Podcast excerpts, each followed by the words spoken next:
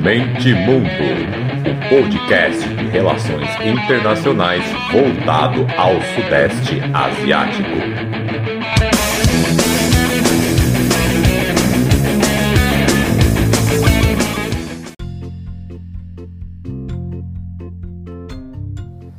Fala galera, podcast Mente Mundo na área. Depois de um, um tempinho de inatividade, bora fazer aqui um, uma reflexão sobre o trumpismo. Vamos falar do jeito bem, não é nem português, do jeito bem brasileiro, é o trumpismo.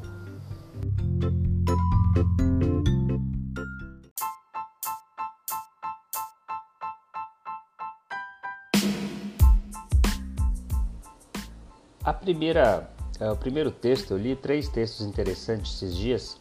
O primeiro é do Carlos Poggio, é um, um, como diz o, o, Neto, um monstro sagrado que estuda Estados Unidos há décadas. Ele escreveu um texto para o Estadão Arte, depois eu vou colocar lá o, o link com as referências. E ele fala que desde os anos 80 há uma disputa no conservadorismo nos Estados Unidos. É um debate que é considerado entre neoconservadores e paleoconservadores. Os neoconservadores foram incorporados ao movimento conservador americano a partir da década de 70, quando um grupo de intelectuais ex-trotskistas, que até então tinham simpatia pelo Partido Democrata, decide apoiar o Partido Republicano do, do Nixon, quando era o Nixon contra o McGovern, porque esse McGovern era visto como uma nova esquerda, uma esquerda pós-68, depois daqueles tumultos todos. E esses intelectuais aí recém-convertidos ao conservadorismo, a maior parte deles era baseado em Nova York e tinha origem judaica. Isso é interessante para dar mais distinção entre as correntes. Eles defendiam uma postura ativa dos Estados Unidos em política externa, no combate ao comunismo, é, promoção da democracia, enfim, tudo isso que a gente já conhece, né? E falava abertamente até em intervenção militar para combater o comunismo, né? Enfim. E não demorou muito, né, para esses neoconservadores é, entrarem com, em confronto direto com um grupo de conservadores que tinham um pensamento bem interiorano, eram sulistas e católicos. É, eles eram mais próximos aí do que chamavam de tradicionalistas, mas eles lembravam também uma direita americana dos anos 50, aquela direita que tinha um caráter mais isolacionista, populista. E ao contrário do secularismo dos neoconservadores, que tinham aquela base de Trotsky e tal, esse grupo, a, a pauta religiosa era muito mais importante. Eles falavam que cristianismo e conservadorismo eram inseparáveis. Então a distinção dos grupos ficaram assim, né? Neoconservadores de um lado, é, paleoconservadores do outro. E é interessante notar que nos anos 90, bom, é, recapitulando, tá? Então, ironicamente, o Trotsky ele defendia o quê? Que o, o, o, comunismo deveria ser mundial, que a, a, grande, a grande rivalidade dele com o Stalin era essa, né? O Trotsky defendia que o comunismo, assim que eles conseguiram vencer, eles já tinham que espalhar o comunismo no mundo.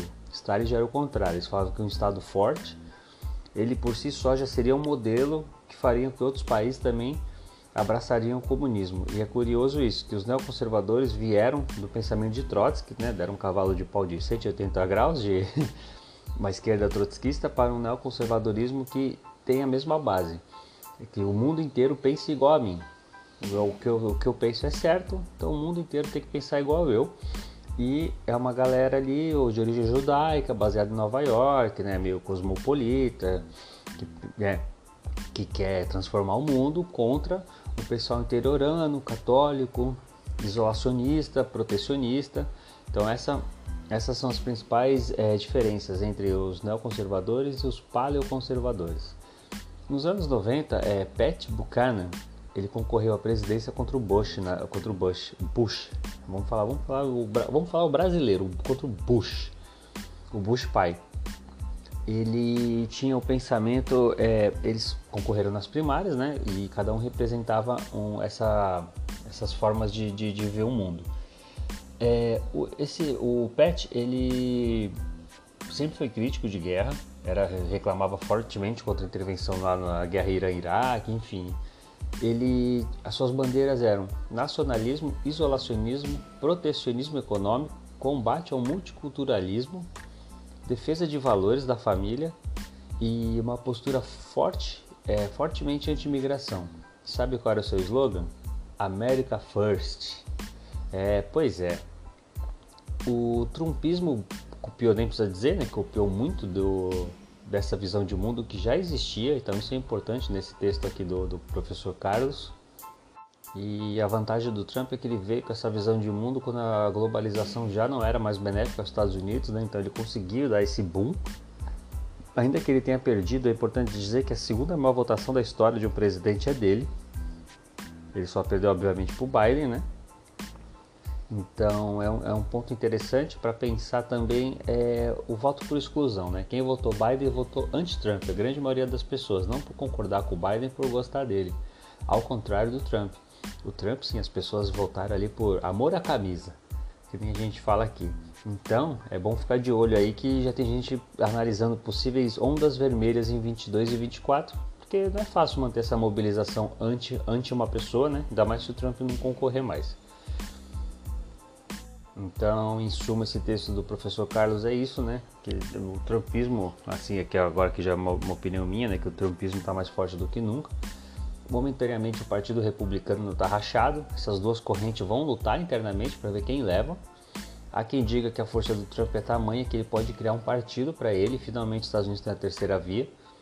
Vai ter o problema da idade e também o vácuo de poder, que em breve ele vai deixar que dificilmente vai ser preenchido por outro, porque é um movimento muito personalista e seus filhos, por mais que tentem atrair esse movimento para si, dificilmente essa demanda eleitoral vai para algum dos filhos, não tem o carisma que ele tem. Então, esse é o primeiro texto, vamos para o segundo, simbora, simbora.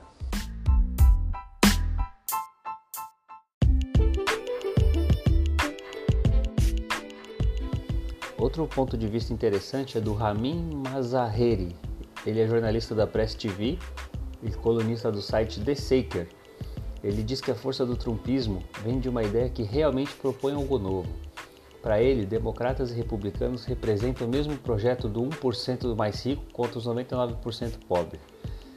É, um partido propõe diminuir um pouco de imposto aqui, o outro sugere um pouco de saúde gratuita ali, mas enfim, ambos são parte da mesma máquina de guerra é, imperial e da corrupção sistema de Washington. Ramin chama esse mecanismo de duopólio. Ele alega que a máquina agiu pesadamente para tirar Trump da jogada agora em 2020, já que ele não representa em muitos aspectos esse projeto de poder instaurado em todas as esferas do governo e das agências que o permeia. Por fim, ele diz que a polarização vai continuar igual, mesmo sem o Trump na, presidente, afinal, na presidência. Afinal, a insatisfação de metade do país vai permanecer ali intacta, e a outra metade não entendendo o contexto, vai continuar a chamar os trumpistas de racistas, xenofóbicos, sem analisar friamente o que está acontecendo com essa metade do país que não apoia a globalização, guerra no exterior, pautas identitárias como prioridade.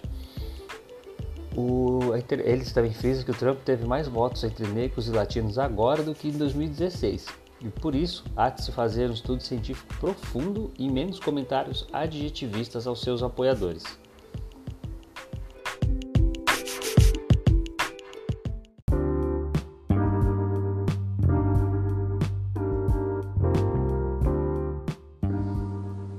terceira visão aqui de mundo aqui do trumpismo é o do Pep Escobar, né, o jornalista independente brasileiro conhecido mundialmente, que também ele pega uma citação do Alistair Crook, que é ex-diplomata britânico.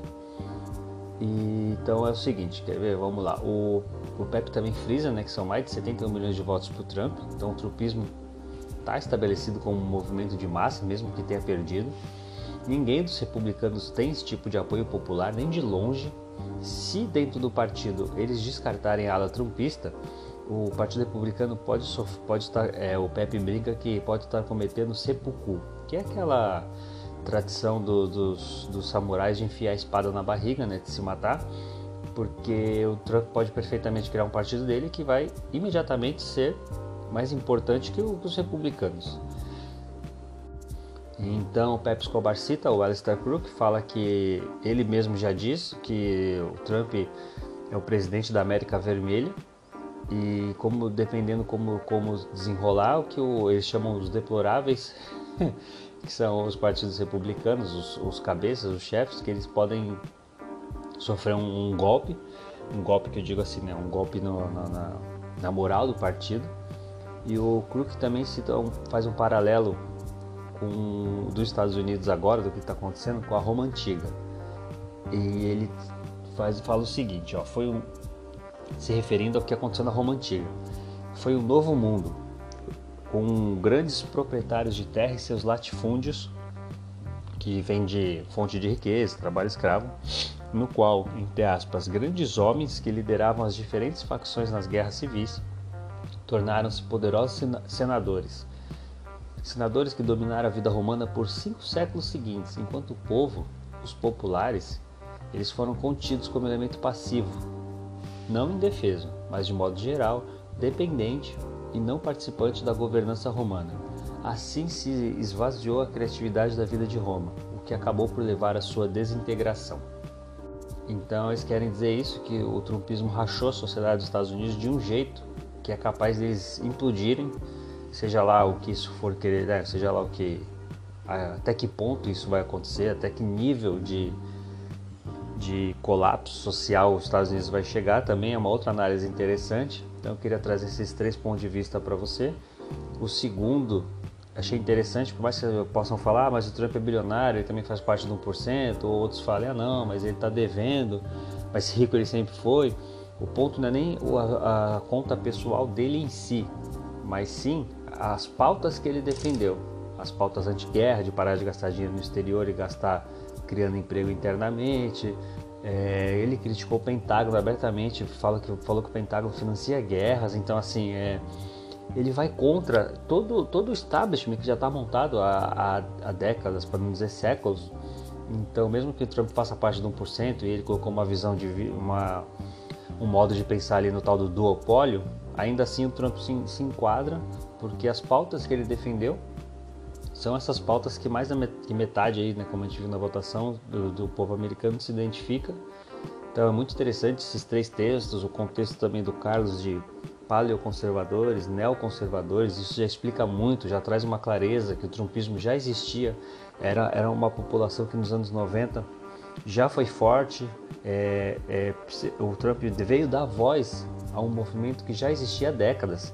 Se nos anos 90 já tinha quem abraçava esse tipo de discurso, imagina agora que os Estados Unidos está numa, decade... numa decadência, não, que ele ainda vai ser uma potência, mas que dos anos 90 era o ápice dos Estados Unidos. Então, assim, agora que o desemprego está alto, agora que tem a crise econômica que o coronavírus trouxe, agora que a China está passando os Estados Unidos, então, assim, agora que os Estados Unidos não tem mais o, o poder mundial que eles sempre tiveram, então o trumpismo veio com essa força violenta de um povo adormecido que não que não se via representado na política pelo menos há 30 anos, há 20 e poucos anos, desde que o Pat Buchanan ele desistiu de concorrer.